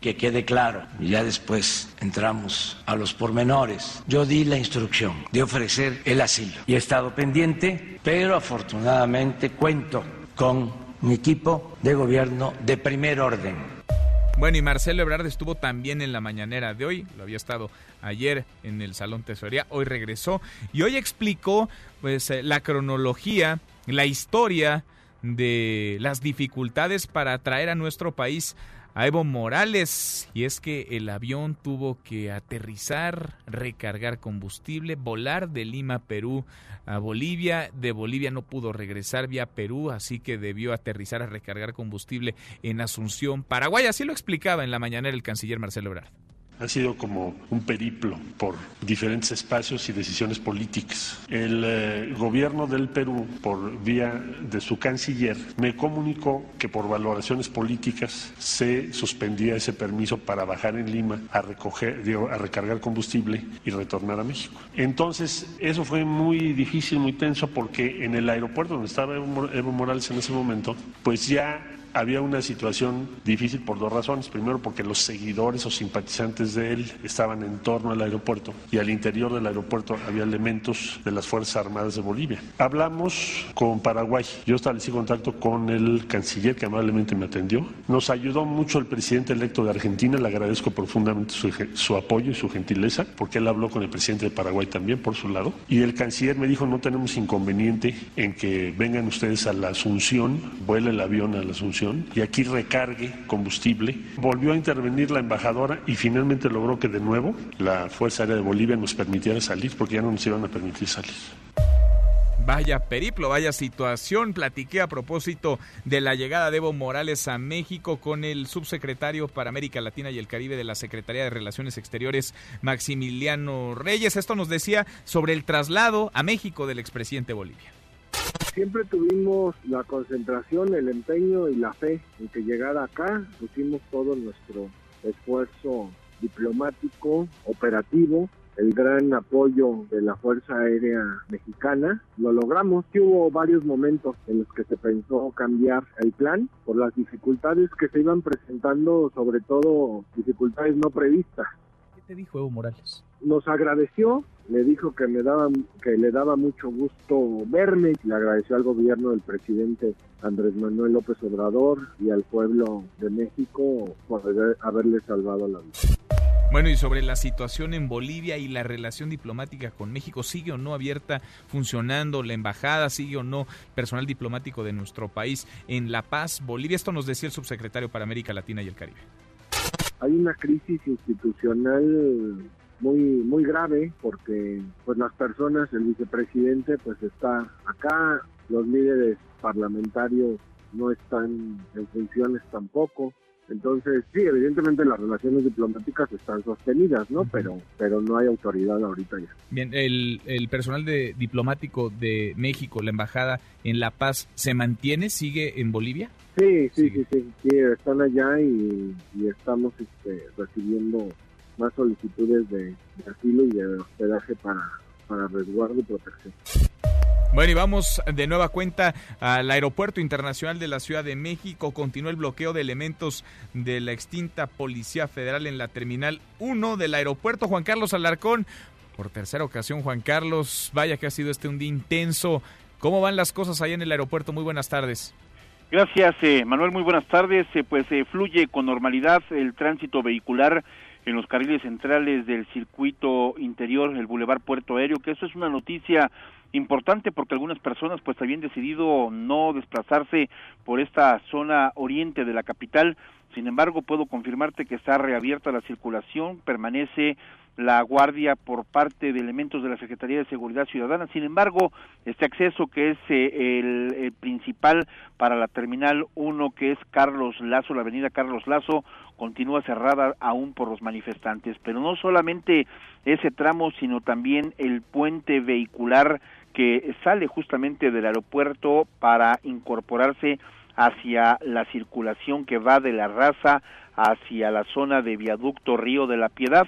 Ahí también continúa cerrada la circulación en este puente vehicular que es propiamente del Aeropuerto Internacional de la Ciudad de México. Continúa esta negociación, se encuentran autoridades de la Secretaría de Seguridad y Protección Ciudadana en representación de su titular Alfonso Durazo, tratando de dialogar con los inconformes, haciéndoles notar pues las diferentes opciones que hay para no llevar a cabo pues esta protesta y que se pueden incluir en el organigrama de la institución, pero ya no propiamente en la Policía Federal, tampoco en la Guardia Nacional, pero sí otras opciones, situación que ha sido rechazada y ellos mismos exigen una vez más que sean indemnizados para retirarse con decoro de esta de este organismo federal. Y es el reporte que tengo. Bueno, ahí está el tema y sigue entonces bloqueado el acceso a la Terminal 1, no así los carriles centrales de circuito. Gracias, Juan Carlos. Buenas tardes. Muy buenas tardes. Bueno, y el senador de Morena y presidente de la Junta de Coordinación Política, Ricardo Monreal, anunció una nueva elección para elegir al presidente o presidenta de la Comisión Nacional de los Derechos Humanos. Esto luego de los problemas, por decirlo de alguna forma, que surgieron tras la votación de la semana pasada en la que no cuadraron los números y que habría ganado Rosario Piedra Ibarra. Por la mañana el PAN había clausurado el Senado, impugnó formalmente el proceso, ya que de 116 votos emitidos solo se contaron 114, así que la elección estaría por repetirse. Sobre el tema, platiqué en esta mesa, la mesa para todos, con la senadora del PAN, Xochil Gálvez, esto nos decía. Simplemente lo que no se podía valer nunca más en México es un fraude. Nos costó mucho trabajo luchar. Yo empecé en la izquierda, me considero una mujer de izquierda y creo que era inaceptable que si habíamos 116 senadores presentes, se contabilizaran 114 votos. Ese fue el meollo de nuestro asunto. La otra cara de la moneda, el mismo tema, conversación en esta mesa, la mesa para todos, con el vicecoordinador de Morena en el Senado, el senador Cristóbal Arias, esto nos decía. Nosotros, el grupo mayoritario, tuvimos hace rato una reunión con nuestro coordinador, donde hay opiniones divididas. Hay quienes consideran, opinan, que debiera de sostenerse la, eh, la votación, el procedimiento como concluido del jueves de la semana pasada. Tuvimos la sesión eh, en que se logró la mayoría calificada y otros opinan pues que podría ah, reponerse el procedimiento. Hasta aquí el resumen con lo más importante del día.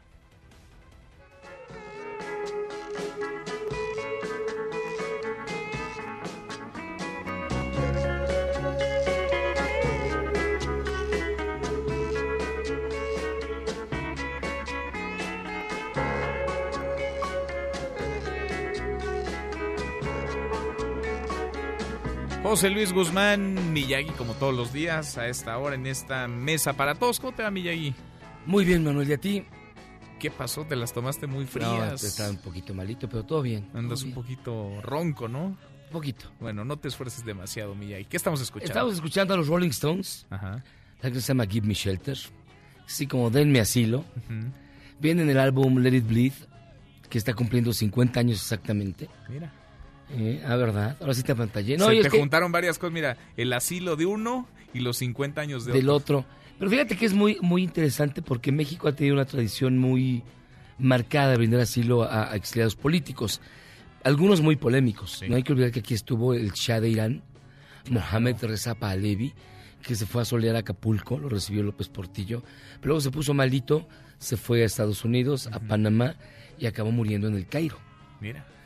León Trotsky. Trotsky También fue, que por cierto, esta semana en algún archivo muerto va a aparecer cuando le da las gracias al, general Cárdenas por haberlo recibido, ya que no lo quería en ningún lado. Mira, y México lo acogió. Y aquí, pero aquí lo vinieron a matar. Este, aquí lo terminaron matando. También otro, este, Víctor Raúl Aya de la Torre, un político peruano que fundó el movimiento aprista, que también se fue en medio de escándalos, llegó a México y aquí se quedó un rato. José Martí, el poeta cubano en el siglo XIX también. Dicen que si le conseguías un rifle te daba un poema. Entonces era este... En serio, y además era muy noviero, cuentan las malas lenguas aquí en México. Mira, exilios grandotes también, ¿no? Casi masivos, eh, ah, españoles, españoles, chilenos, chilenos en los setentas, también en los setentas. México siempre ha recibido a todos los los perseguidos, digamos. Pero los ah, por ejemplo, doña Hortensia, Hortensia Bussi, vida de Allende, llegó en el 73 de la mano de Luis Echeverría. O sea, siempre ha recibido muchos personajes políticos, pero eh, los más polémicos sin duda fueron Reza Palevi y ahora Evo Morales. Evo Morales, que hoy llegó al mediodía a la Ciudad de México después, pues de ir y venir a diferentes países, de que le cerraran el espacio aéreo una aeronave de las Fuerzas Armadas Mexicanas. Está puede estar complicado, a ver qué tal.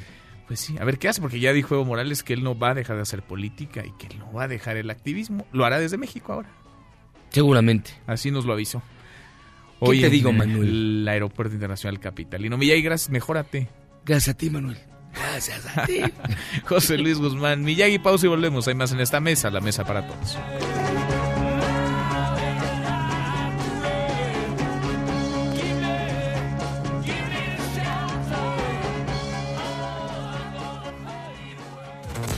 Infórmate también vía Twitter, arroba M. López San Martín.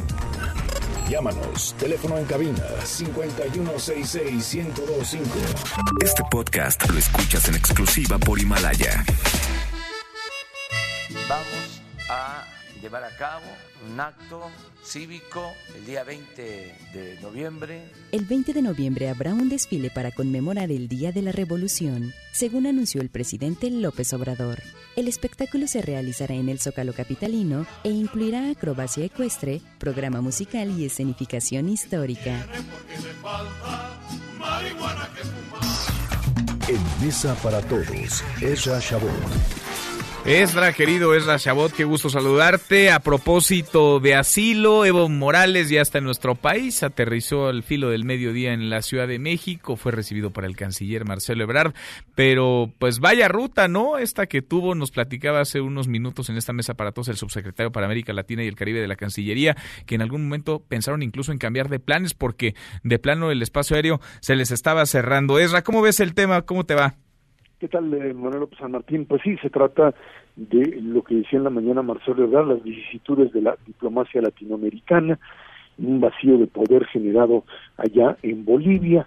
México asume que se trata de un golpe de Estado, lo acaba de decir la propia mm, desembajadora de México ante la OEA, en, eh, pues lo que representa básicamente esta problemática de la legitimidad de la rebelión boliviana y en función de esto si pues la renuncia es una renuncia válida propia del señor Evo Morales o se trata de una rebelión militar. Obviamente estamos hablando de un país donde las instituciones pues son bastante débiles y en donde en el momento en donde Evo Morales sintió claramente que perdía el apoyo militar fue el momento en donde pues supo bien a bien que era imposible para él seguir controlando pues lo que era una rebelión que no podría enfrentar desde la propia estrategia cívico-militar que hasta entonces había logrado controlar. Y por ello esta idea de salirse del lugar, irse a otro lado, encontró el espacio mexicano, en donde pues hay que reconocer abiertamente que hay una afinidad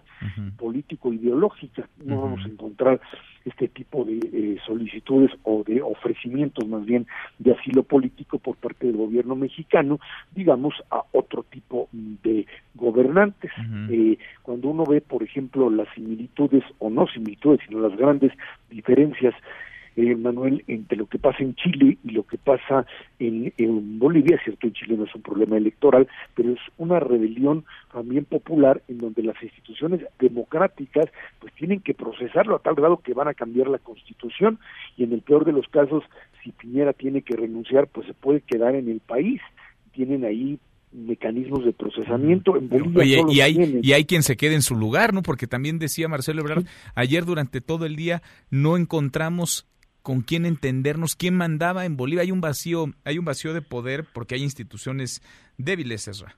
Exactamente, y hay que recordar que, bueno, pues lo que Evo controlaba, que era la presidencia del Congreso, pues ya no está. Por supuesto, la vicepresidenta que llegó con él a México, pues también, el vicepresidente, perdón, que llegó a México con él, pues ya el presidente del Senado tampoco, y quien, a quien le toca es directamente, pues, al quien sería la primera vicepresidenta, que es de la oposición, pero que no puede tomar posesión porque, pues, no hay quórum. Eh, esta es parte de una jugada política del propio Evo para darle, quitarle legitimidad a la propia rebelión. Y en ese sentido, pues queda claro que estamos ante una situación de vacío de poder, de interpretaciones de distinto tipo, más allá de si es golpe o no golpe, que puede ser toda una discusión académica.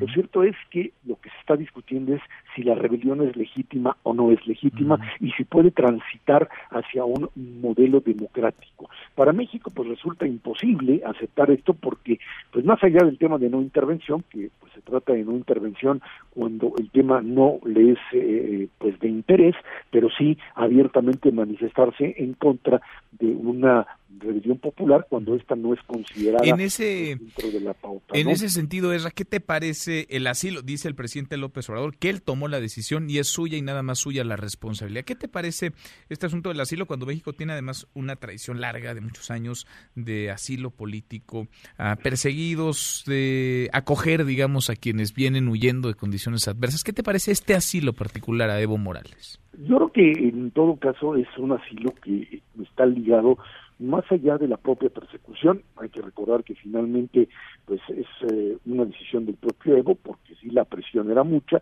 estamos ante una situación, él dice, me salvaron la vida, pues probablemente porque no es que existiera una eh, orden directa de matarlo, pero estabas en, una, en un momento en donde el desorden y el caos es tal que, pues por supuesto que la figura está en peligro y si él decide que es momento de salirse, bueno, pues es una decisión muy particular, hay políticos que se juegan la vida y que no les importe lo siguen allá, y hay otros que pues, deciden básicamente salir para reorganizar lo que ellos llaman la resistencia y en ese momento pues volver volver a entrar. México la otorga como lo ha otorgado en muchísimas ocasiones a distintas figuras. El problema es si esto es general o generalizado para políticos de un lado o del otro. Y pues ahí es donde hemos visto que el asilo político en México mayoritariamente se ha dado a perseguidos políticos, pues básicamente de dictaduras militares en algunos momentos y a políticos que son afines al gobierno en turno, más que digamos una política abierta de asilo para cualquier tipo de perseguido político. Y esa es parte de la discusión. Yo creo que en todo caso, bueno, pues el tema de darle asilo político a Evo Morales, de ofrecérselo, es, es el hombre que vino a la toma de posesión de López Obrador, invitado de él, y bueno, pues finalmente por ello eh, es parte de la tradición mexicana. Creo que eso es secundario frente al tema de si lo que sucede en Bolivia es una rebelión popular, que surge el gobierno como surja, no hay militares en el poder directamente, hay presencia militar, por supuesto, pero vamos a ver cómo esto eh, se desarrolla, Manuel, para ver si lo que tenemos ahí es un gobierno legítimo que surge de algún tipo de acuerdo, porque hasta ahora no se ve cómo, o si se trata de algo donde México diga yo simplemente no reconozco, porque México no reconoce si seguimos la doctrina Estrada otra vez, no es que reconozca o deja de reconocer, sino si envía embajador o no envía embajador al país y en ese caso, pues si mantiene a Evo no solamente como refugiado, sino como un legítimo presidente en el Pues falta mucho todavía por delante en este tema. Lo veremos. Esra, por lo pronto nos decían también desde Cancillería, se mantiene el cuerpo diplomático y la embajada activa en La Paz, en Bolivia, aunque no haya gobierno, que haya un vacío de poder. Y Evo Morales ya nos lo adelantó, va a seguir haciendo política. Mientras tenga vida, seguirá haciendo política. Ahora la hará desde nuestro país. ¿Hacia dónde? ¿Para qué? lo vamos platicando en el camino. Esra, gracias como siempre. Gracias a ti, muy buenas tardes. Buenas tardes, nosotros ya menos nos vamos, revisamos lo último en la información. En tiempo real, universal. Bloqueo de policías federales en el aeropuerto internacional de la Ciudad de México deja al menos 10 lesionados y cuatro elementos retenidos. El Heraldo de México. Por este golpe cambiaré no cambiaré ideológicamente, dice Evo Morales al llegar a México. Bolivianos en México rechazan discurso de golpe de Estado contra Evo Morales. Noticias. Asegura Alfonso Durazo que solo hay un detenido por el caso Levaron. Con esto llegamos al final. Gracias, muchas gracias por habernos acompañado a lo largo de estas dos horas. Soy Manuel López San Martín. Se quedan con Nicolás Roma y Radio Marca Claro. Nos vemos al rato, 8 de la noche. Noticias República MX por ADN 40. Y aquí nos encontramos en esta mesa, la mesa para todos. Mañana miércoles, como todos los días. Pásela muy bien, ya que es viernes. MBS Noticias presentó Mesa para Todos con Manuel López San Martín. Un espacio donde todos tienen un lugar. Este podcast lo escuchas en exclusiva por Himalaya. Si aún no lo haces, descarga la app para que no te pierdas ningún capítulo. Himalaya.com